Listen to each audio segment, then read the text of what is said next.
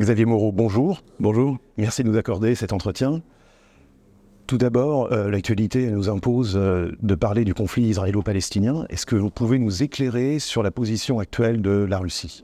Bah, La position de la Russie, elle est assez claire, puisqu'elle a été exposée par euh, Vladimir Poutine lui-même, et puis ça a été repris par Sergei Lavrov. Vladimir Poutine a dit que, bien sûr, il appelait à la cessation des hostilités et à une solution politique. La solution politique, ça aussi il l'a dit, c'est le respect de ce qui a été décidé par les Nations Unies en 1947, c'est-à-dire que oui, il doit y avoir un, État juif, mais également un État palestinien.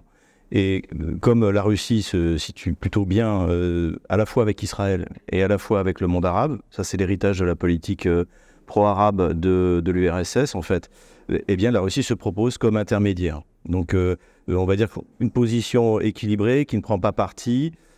toutefois, il faut quand même souligner que suite à la déclaration du ministre de la Défense euh, israélien, donc qui a dit qu'ils allaient faire le siège en fait de, de la bande de Gaza, euh, ça c'est très mal passé en Russie. Et notamment, Vladimir Poutine a comparé ça au siège de, de Leningrad, Saint-Pétersbourg maintenant, euh, qui a causé un million de morts, puisque bah, les, les, Allemands et les Finlandais ont, ont, ont, encerclé complètement la ville, et qui, était peuplée de, de civils, et un million de ces civils sont morts dont un frère de Vladimir Poutine.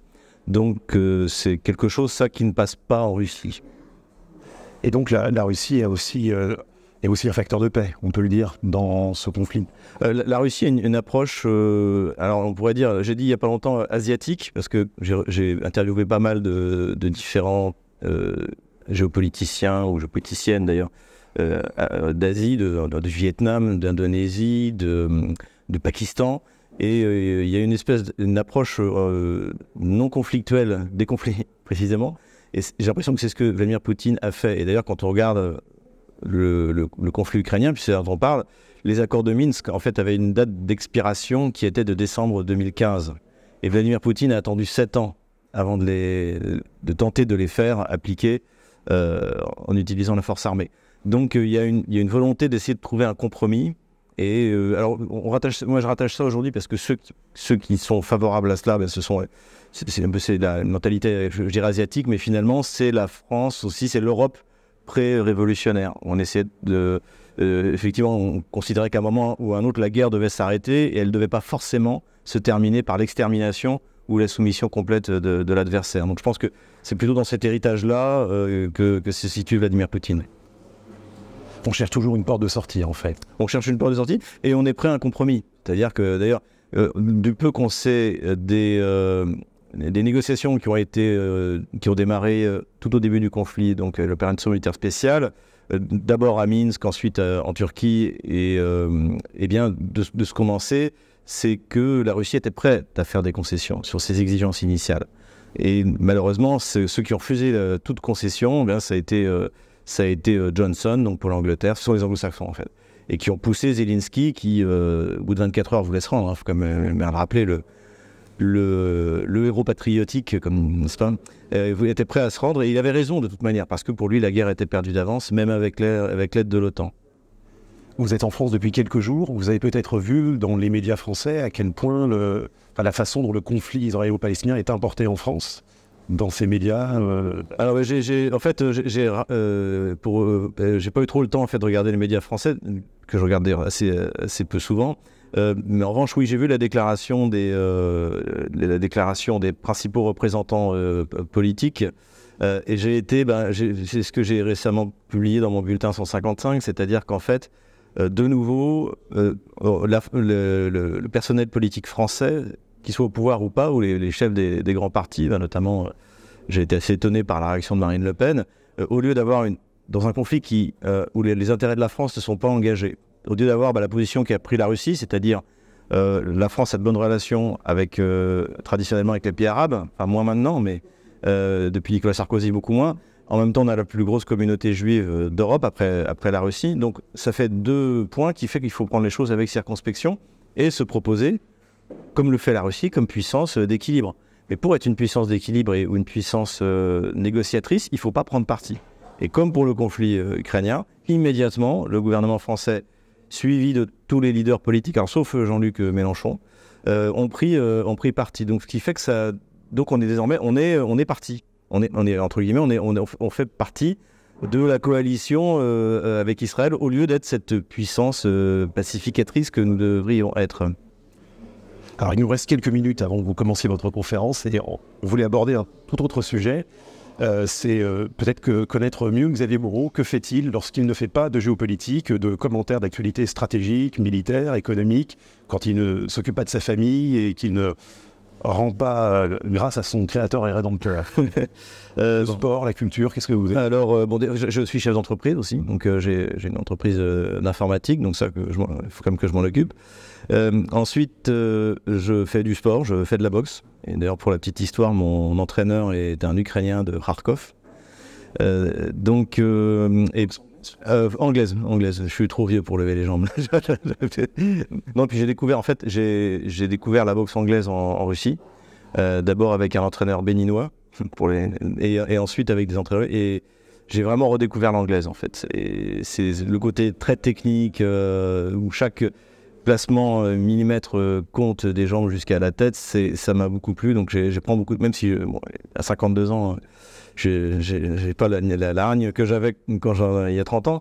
Euh, cela dit, je, je prends, euh, je prends beaucoup de plaisir à m'entraîner. Puis bon, forcément, autour de la boxe, ben, je, euh, je, je fais de la musculation adaptée, de- de- des choses comme ça, et je profite des infrastructures russes. Et sinon, je lis, je lis beaucoup et je j'écris. Notamment, j'essaie de terminer, mon livre sur, sur l'Ukraine. Et est-ce que que- quelle musique écou- éco- écoutez-vous? Quel, euh, Est-ce qu'il y a des romans qui vous ont marqué euh? Alors, euh, en musique, euh, j'aime bien, j'aime bien, j'aime bien le jazz. J'aime bien aussi la, la- la- musique euh, classique. Et puis, quand je travaille, le- de temps en temps, je mets euh, chant grégorien. Ça, c'est très bien pour travailler. Je le recommande. Et comme livre, alors je lis surtout des essais maintenant, des essais politiques. Je, je lis là, euh, le, dernier livre qui m'a beaucoup plu, c'est celui de mon, bah, maître, mon directeur de recherche, euh, j'étais à la Sorbonne, Georges-Henri Soutou, euh, Europa. Donc euh, ça, cela dit, je suis dès, qu'il sort un livre, je, me jette dessus. J'aime beaucoup aussi Jean Lopez sur, la partie de la, deuxième guerre mondiale. Tout ce qu'il dit sur la Russie d'aujourd'hui, c'est pour mieux éviter. Mais globalement, son Barbarossa, sa biographie de Joukov est assez extraordinaire. Et puis j'aime bien les chaînes euh, sur Internet, euh, Histoire d'Histoire. Il y a pour ceux qui, pour les anglophones, TIC, TIK euh, sur les, notamment sur les- Je suis passionné par le, par la- le front de l'est de la Seconde Guerre mondiale. Donc je regarde tout ce que les Russes produisent, tout ce que les Anglo-Saxons qui sont très forts produisent. Nous, heureusement, en France, on a Jean Lopez qui sont donc euh, donc voilà, de- de- essentiellement des livres d'histoire ou des essais de, de géopolitique. Et est-ce que vous lisez en russe? Oui. Oui. Quel genre de... Euh, la, presse. Euh, je, ne lis pas de, romans en, russe, ça me prendrait, trop de temps parce que mon russe n'est pas, assez bon. Mais en revanche, je lis la presse euh, tous les jours, hein, tous les jours. D'ailleurs, quand je prépare mon bulletin, en fait, je fais une revue de presse tous les jours. Je choisis les thèmes qui me paraissent importants et, l'essentiel des sources viennent soit de la presse russe, soit de la presse anglo-saxonne. Je lis beaucoup le Wall Street Journal, le New York Times, le Washington Post. Euh, ou, anglaise, le, le Télégraphe, euh, le Guardian, c'est moins intéressant, mais temps, il y a quelques. Parce, qu'en fait, elle est plus libre. Et, d'ailleurs, souvent, quand euh, finalement dans la presse française, vous voyez arriver un article qui finalement dit ce que disait Stratpol, mais bah, je l'avais lu un mois avant dans le Wall Street Journal ou dans le Washington Post. Donc il, y a- il- il- il s'autorise des choses que les médias français ne s'autorisent pas, d'aller un peu quelquefois dans des articles à contre-courant. Ils sont beaucoup plus sérieux que les médias français. Alors justement, le fait de fréquenter la presse russe à la fois et la presse euh, occidentale, euh, non française, par exemple, comme vous disiez, britannique ou américaine, ça vous donne une vue assez complète. Et il y a quelques jours, euh, j'en parlais avec Ferenc Solmachi, qui présentait la presse euh, hongroise. Il disait, contrairement à ce qu'on croit, la presse hongroise est au moins 50% hostile à Orban. Donc qu'en est-il de la presse en Russie, euh, de, la presse entre guillemets hostile à... Alors, il y, a- eu, un avant et un après euh, euh, des débuts de l'opération spéciale. Avant le- l'opération spéciale, il y avait une chaîne euh, fondamentalement hostile à Vladimir Poutine, euh, covidiste à fond, qui s'appelait euh, Dost. C'est télé, télé Dost, c'est-à-dire la, pluie. Donc, euh, euh, ils ont été, euh, comme ils étaient financés euh, indirectement par l'Union européenne, parce que ce que j'ai compris, ils avaient été désignés comme agents étrangers. Mais ça ne les empêchait pas d'émettre, mais simplement il fallait les mettre euh, régulièrement à bandeau financés par l'étranger. Financés par l'étranger. Ce qui est bien d'ailleurs, euh, c'est, ça me paraît.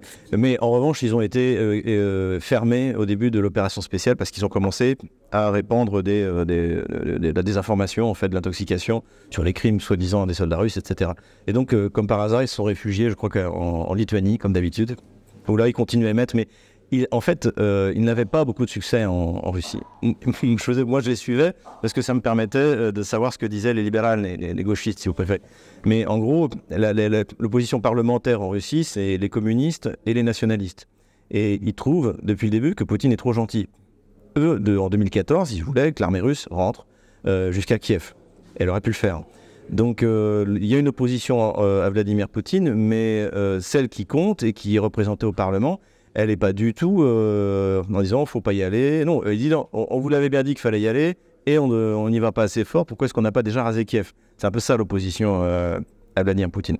Euh, donc, et dans la vie de tous les jours, en fait, les gens disent, disent ce qu'ils veulent, mais globalement, il y a, y a comment dirais-je, la population entière suit Vladimir Poutine. Même ceux, je, le vois autour de moi, c'est je suis invité assez régulièrement à la télé russe, les gens me, sourient, me, remercient d'être un peu la, la voix de montrer qu'il n'y a pas qu'Emmanuel Macron euh, euh, comme, comme français en fait. Un mot peut-être sur le, ce petit morceau de francité qui s'est invité euh, en Russie avec la statue de Jeanne d'Arc. Oui, alors effectivement, moi j'étais, j'étais, j'étais pas là quand ça s'est produit parce que j'étais à Valdaï. donc, mais effectivement, il y a eu cette inauguration. C'est un projet qui, qui date depuis 2018, je crois. Donc il y a eu une levée de fonds qui a été faite et, euh, eh bien Saint-Pétersbourg désormais il y a une, une place. Alors c'est c'est rue Sovietsky, rue des Soviets. Et euh, c'est très c'est le paradoxe russe, hein, c'est-à-dire qu'il y a cette espèce de, de vision euh, barésienne de l'histoire où on peut avoir d'un côté les soviets, de côté euh, Saint-Vladimir. et là, euh, effectivement, là on a, on a une statue de, de Jeanne d'Arc, mais Jeanne d'Arc est très connue en fait en Russie. C'est une, c'est une héroïne assez connue, très respectée. Et surtout, il y a cette volonté bah, on l'a bien vu quand Christelle Néant a été interviewé, euh, enfin, a, été, participé à la table ronde avec Vladimir Poutine. Euh, et quand le Pierre de Gaulle a, posé sa question à Valdaï, Vladimir Poutine sait, les Russes savent que le, régime euh, n'est pas la France, le régime d'El Macron n'est pas la France. Et ça, il, le répète, à, il le répète à chaque fois. Donc voilà. le problème, c'est qu'en attendant, c'est c'est le régime d'El Macron qui livre des armes et qui tue des soldats russes. Donc ça, effectivement, c'est il peut y avoir quelquefois de la rancœur. Xavier Bourron, merci. Merci à vous. On terminera sur cette note d'espoir euh, portée par l'héroïne et sainte nationale. Merci.